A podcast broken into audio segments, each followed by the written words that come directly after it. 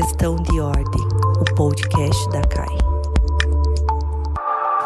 Olá, esse é o episódio de número 22 do nosso podcast Questão de Ordem, da Comissão da Advocacia Iniciante da UB Paraná. Me chamo Catiele Ribeiro, advogada e atualmente diretora de comunicação da CAI. Nosso objetivo principal é disseminar conteúdos com ideias e informações relevantes para os advogados em início de carreira. Para isso, convidamos hoje a doutora Lúcia Belloni, que é professora e advogada inscrita há mais de 30 anos nos quadros da Ordem dos Advogados do Brasil dos quais nos últimos 36 meses ocupa a função de corregedora geral do Departamento Penitenciário do Estado do Paraná, Secretaria de Segurança Pública. Hoje vamos conversar um pouquinho então sobre o princípio da humanidade, o processo penal e a atuação da advocacia.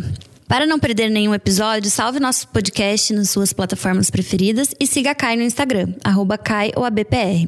Os episódios vão ao ar a cada 15 dias, na primeira e penúltima terça-feira do mês, por volta das 11 horas. Se preferir, salve ainda os episódios para ouvir quando e onde quiser. Doutora Lúcia, seja muito bem-vinda ao nosso podcast. É uma honra tê-la conosco. Catiele, é com grande satisfação que eu recebi o convite é, feito pela Ieda, a Ieda, a nossa vice-presidente da CAI, a quem eu tenho o prazer de agradecer o convite. Agradeço você por estar aqui e por prestar esse relevante trabalho e serviço aos advogados. Não diga que é só iniciante, é para todos os advogados. Então, a CAI está de parabéns. E com esse voto de parabéns e com esse agradecimento do convite que vocês fizeram à minha pessoa, eu também saúdo o presidente da Comissão de Advogados Iniciantes, todos os membros, advogados iniciantes ou não, que estão nos ouvindo. Mas eu abraço o Wagner Maurício, a Ieda, que é a vice-presidente, presidente, e você também, que é, agora fiquei sabendo, a secretária de comunicação. E também eu vou agradecer aqui a Roberta, da comunicação. Posso deixar de dizer do Alexandre. Ele está aqui há 15 anos, então eu já o conheço há 15 anos. Muito obrigada pela presença. É, quero dizer também muito obrigada, porque é um podcast junto com a ESA, né? A CAI é cedido com a ESA. E eu quero então abraçar a doutora Adriana Dávila, quem tem feito excelente serviço para o nosso Estado. Eu inicio então agradecendo a gentileza do convite e a responsabilidade de falar para advogados e advogados. Eu não distingo entre iniciantes ou não, pois ao aceitar o convite, eu fiquei preocupada, como dizer aos advogados, o óbvio é, que é a função constitucional que nos é determinada pela Constituição Federal. Somos indispensáveis à administração da justiça. No momento em que o advogado conclui o seu curso de direito, passa no exame de ordem, presta o juramento na UAB, pega a sua carteirinha, ele é advogado e ele é indispensável à administração da justiça. Então, portanto, é, a importância do advogado, né? E aí, o que, que me distingue, eu pensei, há 35 anos, do advogado jovem ou daquele advogado que está começando nada, apenas, talvez, um pouquinho de experiência, mas nada de conhecimento a mais do jovem e do iniciante. Então, eu me lembro, então, como diz Carnelucci, nas misérias do processo. Ele diz assim: advocados, vocatus ad, ou seja, o advogado é aquele que é chamado a socorrer. E o advogado iniciante ou não também é o chamado a socorrer. Mas eu preciso ficar um pouco preocupada com, e dizendo aos advogados que, conforme, sendo da Comissão de Advogados Iniciantes, e tendo sido chamada até pelos 30 anos que eu tenho de trabalho, de exercício profissional, para contar um pouco dessa história, eu quero te dizer, eu fui questionada, fui até no final da semana passada, na sexta-feira, por um competente e estudioso advogado. Ele me perguntou, doutora Luz, se ainda após quase 35 anos do exercício da advocacia, a senhora fica trêmula em julgamentos no tribunal do júri ou em sustentações orais nos tribunais?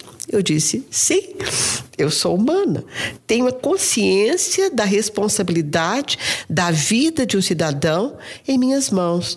Esforço, preparo, estudo o processo, mas a decisão não é minha, ou seja, a decisão não é nossa dos advogados. Aí está então a razão do advogado: dominar a técnica jurídica, estudar as decisões dos nossos tribunais aplicados em casos análogos àqueles que nós estamos defendendo, mas conhecer profundamente os casos que encontra em nossas mãos. Eu entendo que o advogado não pode ser surpreendido com a apresentação por parte do promotor de justiça de uma prova que já constava nos autos, a qual, portanto, o advogado iniciante ou não teria o, a obrigatoriedade de conhecer tal prova. E se essa prova for é, importante para o seu cliente, que você o faz. Vou contar aqui rapidinho uma, uma, uma história em um júri é, em Santa Catarina, não foi aqui no Paraná. Eu fiz até defendendo um advogado. Graças a Deus, eu saí com ele de baixo dourado. Eu saí com ele, o júri foi favorável a este advogado. E eu, então, na, na, na naquela véspera, tinha sido juntado um, um, 400, é, no domingo, o, o júri foi numa quarta-feira. E naquele domingo havia sido juntado uma, 400 páginas, eu tomei um conhecimento assim, olha, isso foi aos autos, mas isso não vai ser falado no julgamento. Mas eu falei, mas como? Então eu não precisava estar aqui.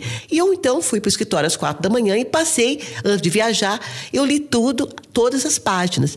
E ao ver, na hora de um dos testemunhos, que foram um dos mais longos do Estado, que eu participei, do Estado de Santa Catarina, quando ao ver então ser este, uma dessas testemunhas ser questionada pelo promotor, era justamente aquele assunto que tratava aquelas páginas que tinham chegado e tinha chegado no meu conhecimento que eu precisaria ler, porque eles só foram juntados para conhecimento. Portanto, em nenhum momento, qualquer situação que chega aos autos, eu entendo que nós, advogados, devemos conhecê-lo, até para, naquele momento, impedirmos que alguma injustiça seja feita com o nosso cliente.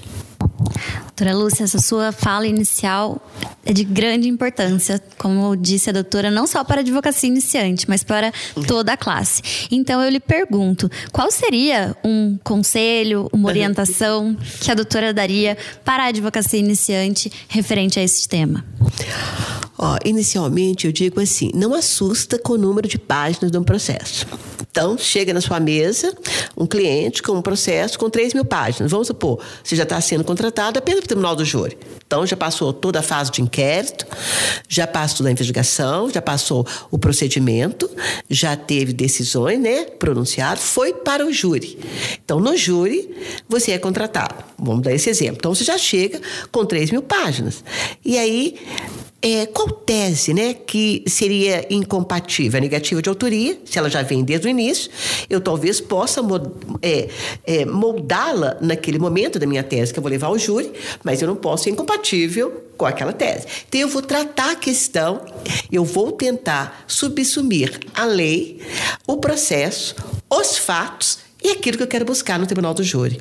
Mas eu tenho que conhecer integralmente o processo.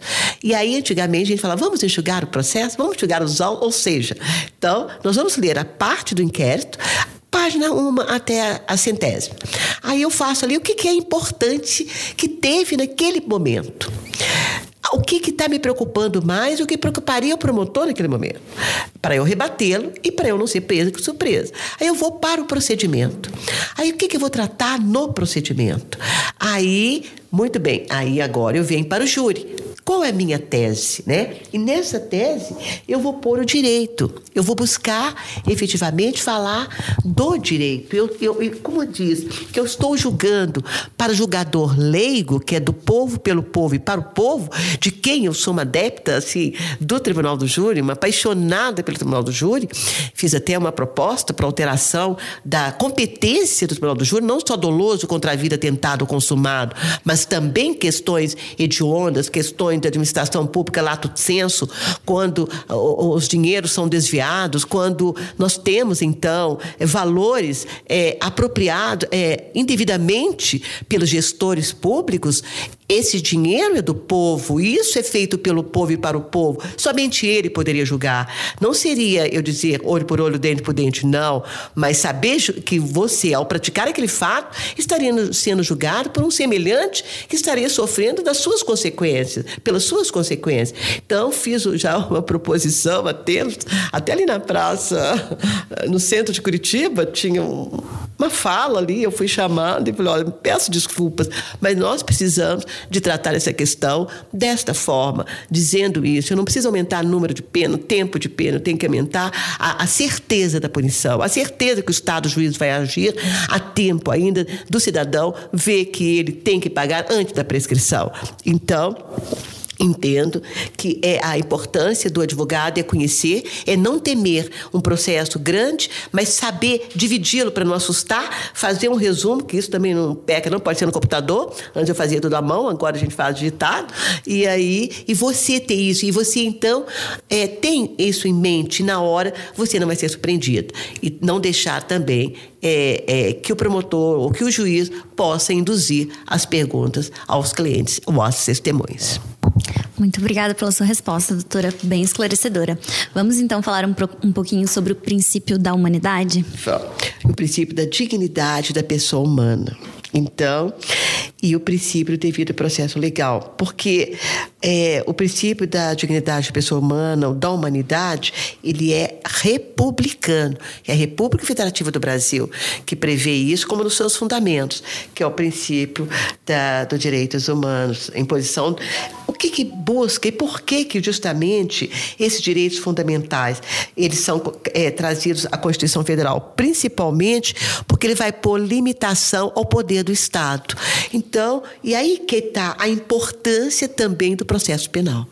Porque tem o direito penal, o direito material e tem o processo. O processo te garante dizer que aquele fato violado, qual o promotor te imputou ou do qual está sendo investigado, ele tem um limite para as autoridades que estão investigando. Tem um limite para a autoridade que o está acusando e tem um limite para a autoridade que vai julgá-lo.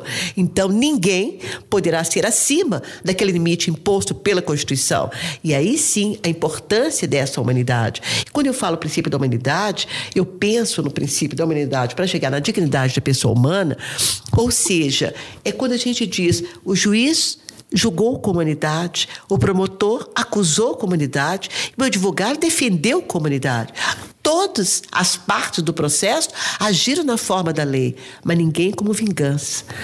Você tem a nítida sensação de quando o juiz é, fundamenta uma sentença com as provas dos autos e busca uma decisão condenatória ou absolutória, é, claro, nós temos recurso e claro que você busca a absolvição, mas ele, pela imposição constitucional do artigo 93, ele tem que fundamentar. E esta, de todas as decisões são fundamentadas. E essa decisão fundamental te assegura que aquela posição do juiz está de acordo com o processo e que o pedido do promotor lá nas delegações finais para condenação, ele também pode pedir a absolvição, mas na, na, na, nas delegações finais, antes da defesa, isso quer dizer o quê? A plenitude da sua defesa, falar depois da acusação, e isso e levar ao juiz a verdade dos autos. Então, eu entendo que a prova para o promotor, para a acusação ou para a defesa, a prova, o juiz vai apreciá-la com, a mesmo, com o mesmo peso, com a mesma. Então, isto é a humanidade, isto eu estar atrelado à letra da lei, mas não vou fugir do eu, eu não vou fugir do ser que sou, claro, com os meus conhecimentos, com não meus conhecimentos, mas com conhecimento mais tempo, com, com, com a vivência, né? E com, a, com o enfrentamento dos, nos tribunais, né? Em todas as instâncias, o sofrimento é igual. Então, você é, vai aqui no primeira instância, vai no TJ, vai no STJ, vai no Supremo, nós, nós estamos com a mesma forma, buscando esta forma da dignidade daquele que está sendo, naquele momento, julgado. Doutora, e agora eu lhe pergunto pergunta então sobre o sistema punitivo. Tá, o sistema punitivo. O que, que quer dizer isto? Nós temos, no caso, vamos supor, presos condenados, presos provisórios, né? Então eles compõem a massa do encarceramento dos encarcerados do país, do estado, da nossa cidade. E o que me preocupa é que quando a, a exceção passa a ser a regra. Ou seja, a prisão pena para condenado, né? A prisão não é a prisão provisória. Então, ele já tem uma investigação, já teve um procedimento e esta decisão judicial foi pela pela condenação. Então, vamos supor que ele vai ser preso por uma pena que lhe foi imposta. Mas o que nós temos visto e o que, nós, o que tem isto é, me preocupa, mas é flagrantemente no país para quase 800 mil, quase um milhão de presos que nós temos no país, em todo o país, me preocupa profundamente. É o encarceramento em massa. Este encarceramento em massa é, dificulta a, a, a, administração da justiça, dificulta a, as várias execuções penais agirem tempestivamente, dificulta o próprio juízo da, da, da instrução, da condenação, fazê-lo. Por isso, o, o, o, nós tínhamos em Curitiba uma central de inquérito, que seria o juiz das garantias, em tese, a, é, proposto na lei anticrime. Mas se era bom ou não, mas eu atuei muito quando nós só tivemos um juiz aqui, doutor Pedro Conrá, que foi o juiz da vara central de inquéritos que nós tivemos aqui no Paraná. E eu atuei em vários processos nessa central de inquérito. Então eu entendo que se nós tivéssemos, então, o juiz das, o juízo das garantias, que ele pudesse, de uma forma, a legislador pudesse adequá-lo à realidade é, de ter um juiz, ou de ter dois juízes naquela comarca, um juiz das garantias e um juízo que vai fazer a, a, o processo. Para quê? Pela agilidade. Porque ao ser absolvido e você ficar cinco anos esperando um procedimento, é um sofrimento. Isso é uma violação da dignidade, da, da dignidade humana. Então, e depois cumprir depois não cumprir a pena, porque quando você vai ver, se ficou, às vezes, esperando cinco anos, três anos ficou preso, foi peno, foi, foi, foi condenado a um ano e oito meses. Então você ficou mais tempo preso, mais tempo sofrendo e uma pena menor. Então, o que, que isto tudo deduz? Que nós, os advogados iniciantes, os jovens advogados, é nos ajudar. Eu já não tenho mais tempo, né? Eu não tenho de verdade. É, eu só tenho tempo de pedir ajuda aos jovens, né? Aos acadêmicos, aos estudantes e aos advogados jovens, de pedir essa ajuda, que legislem, que, que façam propostas legislativas, que vão em frente sempre. Não é a nossa luta, não é só nos tribunais. A nossa luta é para mudar o costume. A nossa luta é para mudar o costume no país do sistema prisional. Eu não posso concordar com as fotos que nós temos, todos sem roupas, sem vestes, deitados no chão, acorrentados mãos e pés. Eu não estou dizendo que, como corregedora, eu não tive e fui questionada certa feita se, como corregedora, eu não estava do lado de lá quando sempre fui uma advogada de defesa. Eu digo, não, eu estou dizendo assim, eu estou. É, preservando as prerrogativas dos advogados em relação aos encarcerados, eu estou preservando o direito dos encarcerados, que é constitucional, eu estou preservando o direito dos agentes penitenciários ou policiais penais que cuidam deles. E isto tudo gera um benefício para a sociedade. É isto que eu vi neste trabalho, que eu não sei até quanto tempo, que eu estou efetivamente cansada. É, fui para quatro meses e tenho quase quatro anos. Fiquei feliz de ser conduzida, feliz de ser convidada para prosseguir no trabalho. Mas é um trabalho muito é, exaustivo. Mas é de não. De sonho, né? E dizer do jovem advogado que ele foi advogado que ele sonhou. Senão não seria, não teria passado na prova da ordem, não teria feito exame, não teria prestado juramento e não estaria, estaria advogando. E que não se assuste com as dificuldades. As dificuldades são imensas. E, mas a gente tem que suplantar. Eu acho que o sonho nos leva a isso. O episódio não acabou, mas eu não posso deixar de falar nesse momento. Nosso muito obrigado por todo o seu trabalho perante o Departamento Penitenciário Penitenciário do Estado do Paraná, o DEPEN. Doutora, e por falar também em relação à massa carcerária, né? A doutora comentou sobre os, a superlotação das penitenciárias, etc. Acho que a gente poderia então falar um pouquinho sobre as audiências de custódia. Podemos podemos falar. Eu nessas audiências de custódia, eu queria tanto então ver esta, como se diz, ajuda dos advogados, né? Então, na audiência de custódia, a gente poderia, eu, eu tentei quando cheguei em 2018, é, tentar, é, nós estávamos aqui e eu precisava então, é, todos os presos iam para para a central aqui no centro de Curitiba e, e eu, hoje eles ficam na Vara e depois eles vão para lá para o antigo 11º distrito e depois e as mulheres vão para Rio Branco do Sul. Então, nós temos 70 mulheres encarceradas Rio do, no Branco do Sul e depois elas passam um período e vão para a penitenciária feminina do Estado do Paraná, que é em Piraquara. E eu, então, o que entendo dessas audiências de custódia, da nossa participação, da participação do advogado, da participação do advogado é, iluminando, levando é, para o juiz é, é, toda, por exemplo, a vida pregressa, já naquele momento, se ele possível for, os advogados que vão atuar, que são designados, porque nós não podemos ter nenhum preso, nenhum encarcerado sem advogado. Normalmente nós temos a Defensoria Pública, que age muitíssimo bem, que tem um trabalho, assim, é digno de louvor, principalmente na execução da pena.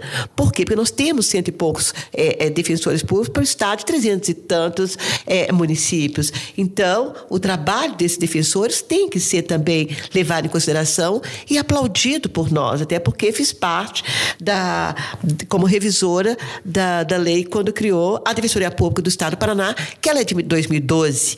Então, você vê que até 2012 não, não, não, não tínhamos Defensoria Pública ainda é, institucionalizada, nós tínhamos advogados do Estado que faziam este papel, mas que não tínhamos. E isso, eu te digo, então, para até para entrar na audiência de custódia, que nós sofremos muito, que em 2010 nós tivemos é, o mutirão do CNJ. E eu fui representar, representar assim, pela OAB, eu é, cuidei do, do, de todos os processos de Curitiba e de região, como voluntária, de Curitiba e região metropolitana. E tive a ajuda dos advogados voluntários da minha comissão, 23, ajuda dos advogados do Estado, e que depois aí veio os advogados da União de Brasília, que nos ajudou. Então, naquele meio por nosso estado inteiro, correu 21 mil processos. Nós analisávamos é, e não perdemos nenhum.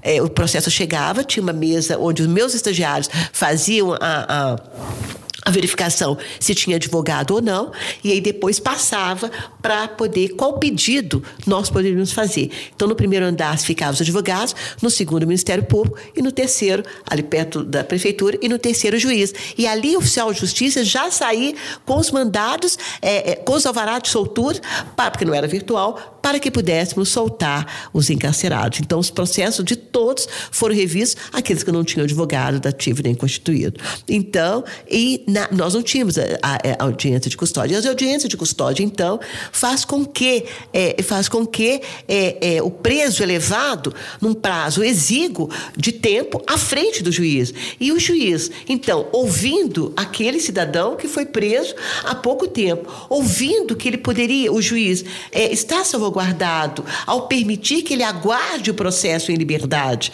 ele, então, poderia não encarcerá-lo. Mas, na dúvida, por causa da responsabilidade, por causa da, da questão da cidadania, né? Ele, às vezes, acaba sendo preso por ausência dessa própria auxílio da defesa neste momento para o juiz. Então, é esse pedido que eu faço aos jovens advogados, que acompanhem essas questões com este carinho e, além disso, é, eu também agora fiz um levantamento, estou falando mulheres, porque naquele, no segundo Congresso Nacional, Congresso Estadual das Mulheres Advogadas, a qual eu fui patrona das advogadas, com grande orgulho, pelo convite das, da Comissão das Mulheres Advogadas do nosso Paraná. Eu fiz, no final, uma solicitação a 612 mil advogadas do Estado e às é, 39 mil advogados do nosso Paraná, pedindo a todos os advogados, né? E aqui, advogados, que nós não deixássemos nenhuma mulher até o final do ano encarcerada sem advogado. E para isso, eu fiz o levantamento dessas mulheres. São muitas, muitas mulheres encarceradas no nosso estado que não têm advogados. Estou remetendo, já remeti para o, o presidente da comissão dos advogados dativos, doutor Guilherme Duda, João Guilherme Duda, e ele então, eu estou mandando o nome da, da presa, o, a vara onde ela está, e, e se tem advogado ou não, que não tem advogado, fiz o levantamento, todos, como estagiária do meu ladinho, e fizemos o levantamento daquelas que, que estão sem advogado, de estar mandando para que ele possa fazer a lista e mandar para o juiz. Isso vai fazer com que aquelas encarceradas tenham defesa, os advogados dativos tenham é, é, é, que já estão na lista possam ser contemplados com, esses, com essa designação do juiz e nós temos, e com esses pedidos, nós soltarmos uma, duas ou cinquenta, nós estamos, então, desafogando também o sistema penitenciário. Então, se nós todas, se todas as mulheres, se todas, 39 mil, 36 mil aqui no Paraná e 612 mil no Brasil, isso dados de julho, de, de 23 de junho, agora de 2021, de mulheres, mulheres advogadas, nós então teríamos uh, todas as presas, aquelas que trabalhassem voluntário ou não, nós poderíamos ter essas mulheres com defesa. Então, eu acho que, porque é a grande parte invisível do sistema penal do nosso país. Que importante essa sua fala, doutora. Eu sei que também preparou aí pra gente uma surpresinha relacionada a dois grandes livros que a doutora gostaria de conversar conosco. Então fique à vontade para desde já indicá-los e falar o que a doutora preparou pra gente. Tá. Então, eu penso duas coisas. É a punição tem que ser proporcional ao delito, para que a pena não se torne leve demais ou pesada demais. Então, isso é a importância do processo, isso é a importância da Constituição Federal, isso é a importância do advogado como fiscal da lei. Eu entendo que nós somos o fiscal, porque no momento que você fala depois do, do, do promotor, nas alegações finais, você tem condições de rever todo o processo todo, desde o inquérito, de tudo, e levar ao juiz a verdade dos fatos. Então, isso eu acho que é muito importante. E aí eu digo em relação ao livro, eu vou deixar um aqui, quando ele diz assim, eu digo depois: é nada se pode esperar dos homens que iniciam a vida sem abraçar apaixonadamente um ideal. Para os que nunca foram jovens, todo sonho parece sem sentido. E não se nasce jovem. A juventude deve ser adquirida, e sem o ideal não se adquire. E quem disse isso é José Engenheiros. É um, é, ele escreveu O Homem Medíocre. É uma tradução de Terume Boné Vilauba, da editora Charim de 2016. É, foi publicado, esse livro publicado em 1913. Ele desmascara os efeitos morais que impedem a formação de ideais e o, o, o enobrecimento da vida. Por que, que eu quero dizer isso? Porque se eu estou falando em processo, se eu estou falando em advogado que está iniciando a carreira, eu tenho que falar em sonho. E eu tenho que dizer para o advogado que eu disse aqui jovem, ele pode ser jovem e pode ser iniciante sem ter tão jovem em relação à idade, né? Mas eu digo do ideal, né? É o ideal, é o que que se busca. Eu sei que nós temos que pagar as nossas contas, eu tenho, eu sei que o advogado é cobrado de todas as áreas onde ele vai, mas ele tem que ter a alma, ele não pode deixar de advogar com paixão em qualquer área, não é só na penal, no processual penal. Ele tem que estar apaixonado, ele tem que gostar do que ele está fazendo. E ao gostar do que você faz, se supera os limites, se supera o desconhecimento, que você vai buscar o conhecimento, se supera o, o a, a, inexperiência, porque você vai assistir um júri, dois, três, quatro, cinco. Se supera a, a, a inexperiência da sustentação oral, quando você vai assistir, assistir presencialmente ou agora virtualmente, tentar várias sustentações orais e aprender e ler e isso estudar e saber que ao formar é que você vai começar a estudar. Então, é isso que eu entendo neste livro que eu trouxe para vocês, chama O Homem Medíocre, e que eu entendi que ele é do Chaim, eu disse para ele assim, essa semana eu estive com ele, do, da editora Chaim, que eu adoro, e que vão às livrarias, não, vão às livrarias, eu sei que existe esse negócio todo moderno hoje em dia, mas eu adoro ir numa livraria, as minhas dívidas maiores em três vezes, quatro vezes, são dos livros que eu tento adquirir, que peço para ele buscar em São Paulo para mim, porque eu preciso ler para ter substância da vida, da minha alma.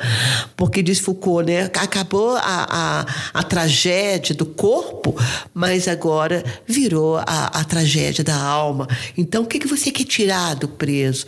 A alma do preso e do cidadão, né? Então, eu não posso perder a alma. Eu não posso deixar alguém que vai estar no sistema prisional que vai ser sem alma. É aí que vem. Eu não estou dizendo a residência mas eu acabei com esse cidadão. Então não existe uma morte física, existe uma, uma morte interior, do íntimo, do, do preso.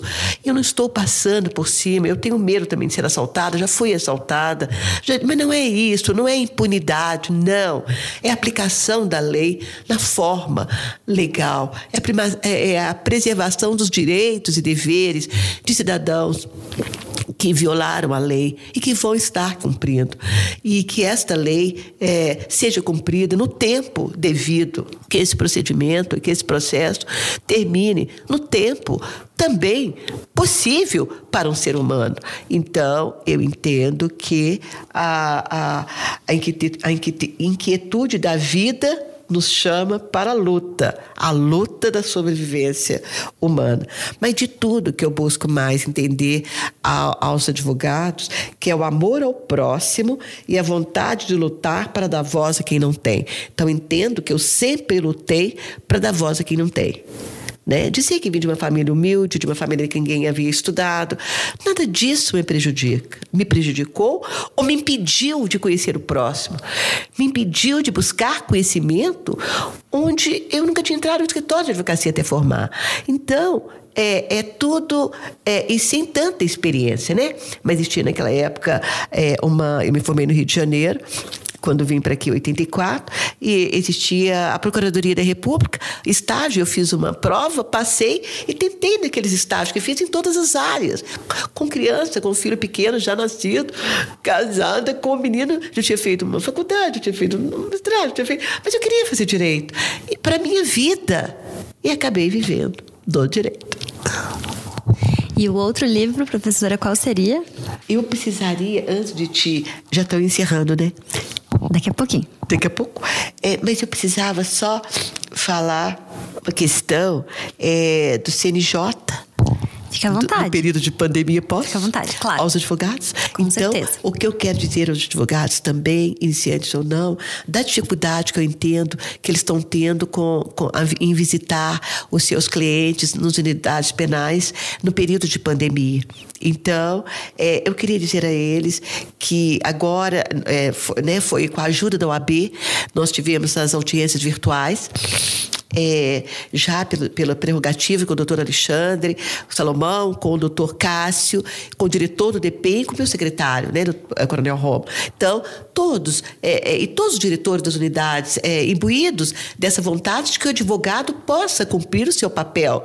Então, foi num período mais gritante, no início da pandemia, com grande desconhecimento, até hoje a gente não entende, mas é que há esse impedimento. Então, pela forma, forma do CNJ, onde todo o o material que era entregue a eles ia pelo correio e essas visitas seriam agendadas e depois agora da forma virtual, né? Então, fazendo com que é, no sistema é, penal fez com que, quando as minhas inspeções, que foram presenciais no ano de 2018 e 2019, em todas as unidades prisionais, eu visitei, eu não poderia julgar ninguém sem conhecer todo o sistema e sem fazer uma proposta de prevenção, porque uma corregedoria não é para punir, é para prevenir, eu entendo. Então, eu conheci em 2018 todas as 33 naquela época, unidade em quatro meses, porque eu não poderia julgar ninguém sem conhecer e sem imaginar o que ele poderia estar fazendo. E fazer as propostas e preencher todos aqueles relatórios, mandar para o meu diretor-geral, para o secretário, dando conhecimento aos gestores das unidades. E isso, isso público, né? Publicava no Diário Oficial as inspeções ia fazer as inspeções dois anos. Em 2020 e 2021, eu realizei virtuais com os gestores. Então, para tentar o quê? Fazer qualquer recomendação 62 de 2020 do CNJ, como a de 91 de 2021 também do CNJ, fossem cumpridas no sistema penal e eu tentasse preservar não só o servidor, como o encarcerado, também de todo o sistema que havia sido mudado para nós, para nós advogados, essa forma de, de ficar distante dos nossos clientes e de talvez falarmos sem estar presente a eles. E que bom que a doutora não deixou de falar dessa parte, porque a fala foi extrema, de extrema importância. E voltamos a dizer, não só para a advocacia é. iniciante, mas para toda a advocacia. Pode continuar, doutora. o segundo livro, gente, mas eu não leio tanto assim, não, sabe? É só porque eu sei que vocês estão estudantes, né? Todos agora. Então vocês ainda estão muito assim recente as formaturas, tudo que vocês passaram da doutrina, né? Do Auri Lopes, do Paulo Rangel, do ai meu Deus, todas as autoridades que os senhores conhecem no todos os anos que eu presidi a comissão de direito de, de estabelecimentos prisionais da ordem, mais de 15 anos, toda alteração legislativa eu trazia quem é, fazia um seminário e trazia o autor daquela alteração legislativa para falar para os estudantes e para os advogados do Paraná. Então, quando eu estou citando esses dois autores, que não são brasileiros, mas é porque é, é, é, os autores brasileiros são aqueles que são é os nossos, o Geraldo Prado, então, são todos, aquele Paulo Rangel, então, são todos aqueles que já estiveram conosco, e dentre vários outros, aí até Torinho Filho, naquela época, quando eu comecei em 99, é, é, todas as autoridades eu conseguia trazer e presencialmente falar para os advogados do nosso Estado. Mas eu, então, acabei de ler reli agora O Estrangeiro, de Alberto Camus, quando ele fala é sobre é, um dos mais. Um, ele é do, do século XX e, e argelino, mas assim, que, quando a França né, foi ali para fazer, e ele fez o quê? Ele passa numa praia na Argélia, este livro, ele conta do Marceau, ele, ele passa é, numa praia onde há um homicídio. E eu, quando li, quero deixar se os senhores conseguirem ler, é, eu, quando li, eu falei, quando eu cheguei, é um homicídio, e depois ele vai preso, eles vão ver, tem um procedimento, aí não vou falar o final. Mas quando eu li, eu falei, a minha tese seria essa. Então, quando eu li, ele é o princípio do absurdo, né? Ele faz, é aquela pessoa que, em face da mãe ter falecido, a história é essa. E, e, e ele traduz essa história no personagem, que a, foi o falecimento da mãe, que estava no asilo, e ele não conseguia sentir emoção ou transmitir esta emoção. Ele pediu um cigarro, uma xícara de café com leite, ele não quis ver o caixão aberto, ele não quis ver. E então, isso tudo, quando ele, logo em seguida, no dia seguinte, conhece uma moça, vai à praia e, e comete um, um homicídio, isto influenciou na condenação. Não o fato em si, mas isso narrado por ele, por Alberto Camus. Aí não dá na, na, na própria condenação, e quando ele foi a pena capital. Então, o que isso quer dizer? Que, que isso nos ensina a, a, a, buscar a existência da vida, a importância da vida, o qual ele não dava. O autor né, dizia que o personagem não dava e ele questionava o existencialismo, né? A existência da vida, o porquê de estarmos aqui. E ele não acreditava em Deus. E quando esse, esse capelão chega lá na cela para conversar, ele não quer dizer até o final que qual seria esta o que ele esperava disso, mas ele jamais esperava a, a, o, o final que ele teve. Então, eu indico esse, o Estrangeiro, do Alberto Camus, para uma leitura devagar, ela mas devagar é, é foi reeditado em 2016, né? E que e depois ele tem outros, vários outros, que aí as pessoas lendo um, ele vai ler o segundo, ele vai o terceiro, ele vai, ele vai devagarzinho lendo, porque eu acho importante para o advogado, né? Os nossos doutrinadores, a jurisprudência, os nossos códigos, né? Que nós temos que seguir, mas também abrir a nossa cabeça para o sonho. Doutora, eu sempre falo aqui em nossos episódios, e quem nos acompanha sabe disso, que é uma honra te ouvir, eu gostaria de ouvir mais, temos uma limitação de tempo, mas eu falo isso porque eu sou uma apaixonada por histórias, por pessoas, né? E poucas vezes em minha vida, que não é tão longa assim, eu ouvi alguém falar do direito, da advocacia, dos princípios constitucionais com tanta paixão, com tanto fervor. Isso me deixa assim extremamente honrada por poder estar aqui hoje na sua presença e poder conduzir essa eu não vou dizer uma entrevista, mas essa conversa, esse bate-papo. Claro que a gente poderia né, ouvir muito mais, e eu sei que a doutora também teria muito mais a falar, mas infelizmente o nosso tempo acabou. E eu gostaria de agradecê-la em nome da Comissão da Advocacia Iniciante, em nome do nosso presidente e da nossa vice-presidente que nos assiste, por ter aceito o nosso convite, por ter separado esse tempo tão precioso de estar aqui e de falar com a jovem advocacia. Muito, muito, muito obrigada.